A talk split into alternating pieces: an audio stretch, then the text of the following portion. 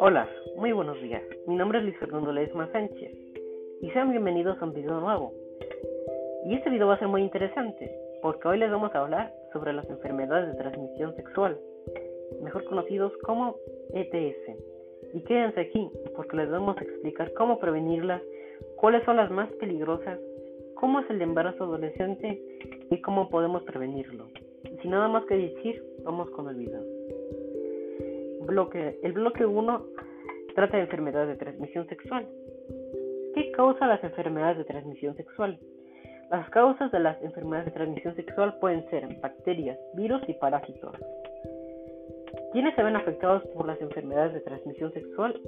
La mayoría de las enfermedades de transmisión sexual afectan a hombres y a las mujeres, pero muchos de los casos de la salud causan pueden ser más graves en mujeres. Si una embarazada tiene una ETS, pueden causarles graves problemas de salud al bebé. ¿Cuáles son los síntomas de la enfermedad de transmisión sexual? Las ETS no siempre presentan síntomas o solo pueden causar síntomas leves. Por lo mismo, es posible tener una infección y no saberlo, aunque de todas formas se puede transmitir a otras personas.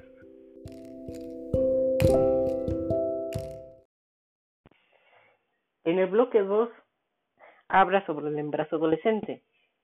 La adolescencia, según la OMS, es el periodo de vida en el cual el individuo adquiere la capacidad reproductiva, transita los patrones psicológicos de la niñez y la adultez y consolida la independencia socioeconómica, sigue sus límites entre los 10 y 20 años. La adolescencia constituye un periodo de la vida donde ocurre una serie de cambios con rapidez vertiginosa, que se reflejan a la esfera anatomo-fisiológica, social y cultural. El embarazo en la adolescencia se define como el que ocurre dentro de, los dos años de edad ginecológica, entendiéndose por tal tiempo transcurrido desde la menarca o cuando el adolescente es aún dependiente de su núcleo familiar de origen. Ha sido llamado también el síndrome del fracaso o la puerta de entrada al ciclo de la pobreza. El embarazo en la adolescencia es una crisis que se obtiene impone a la crisis de la adolescencia.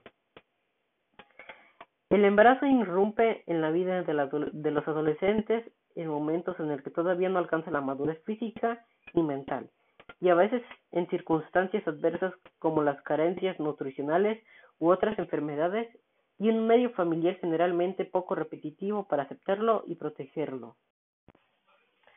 En el bloque 3 hablaremos de las formas de prevenir el embarazo adolescente.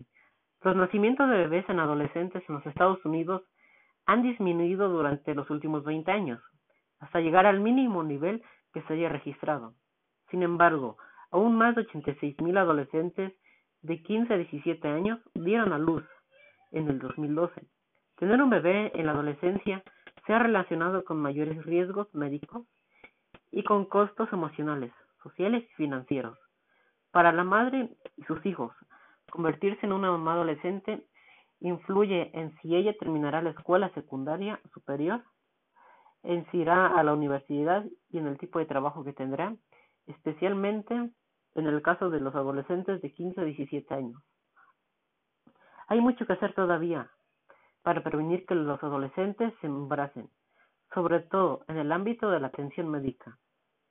Los médicos, el personal de enfermería y otros profesionales de atención médica pueden proporcionar servicios confidenciales, respetuosos y culturalmente adecuados que satisfazcan las necesidades de los pacientes adolescentes. Alentar a los adolescentes que no son sexualmente activos a que sigan sin tener relaciones sexuales. Ofrecer a los adolescentes sexualmente activos que una amplia variedad de métodos anticonceptivos y alentar a que usen los más eficaces. Aconsejar a los adolescentes acerca de la importancia del uso del condón para prevenir el embarazo y las enfermedades de transmisión sexual, como el VIH y el SIDA. Hay maneras eficaces de prevenir el embarazo adolescente, de 15 a 17 años. Cerca de 8 de cada 10 muchachas adolescentes el 83% no recibieron educación sexual antes de hablar haber tenido su primera relación sexual, Proporcionar educación sexual antes de que comiencen a tener relaciones sexuales puede fortalecer los esfuerzos de prevención. Más de 7 de cada 10 muchachas adolescentes, el 76%, hablaron con sus padres acerca de métodos anticonceptivos o de la abstinencia sexual. Los padres tienen un rol muy importante en ayudar a los adolescentes a tomar decisiones saludables acerca del sexo. La sexualidad y las recomendaciones, más de la mitad de los adolescentes sexualmente activas, 58%, fue una cita de salud reproductiva en busca de servicios anticonceptivos en el último año. Los médicos y el personal de enfermería pueden aprovechar esta oportunidad para hablar acerca de las ventajas y desventajas de los distintos métodos anticonceptivos y de la importancia del uso del condón en cada encuentro sexual. En general, el 27% de los adolescentes de 15 a 17 años reportan haber tenido una relación sexual.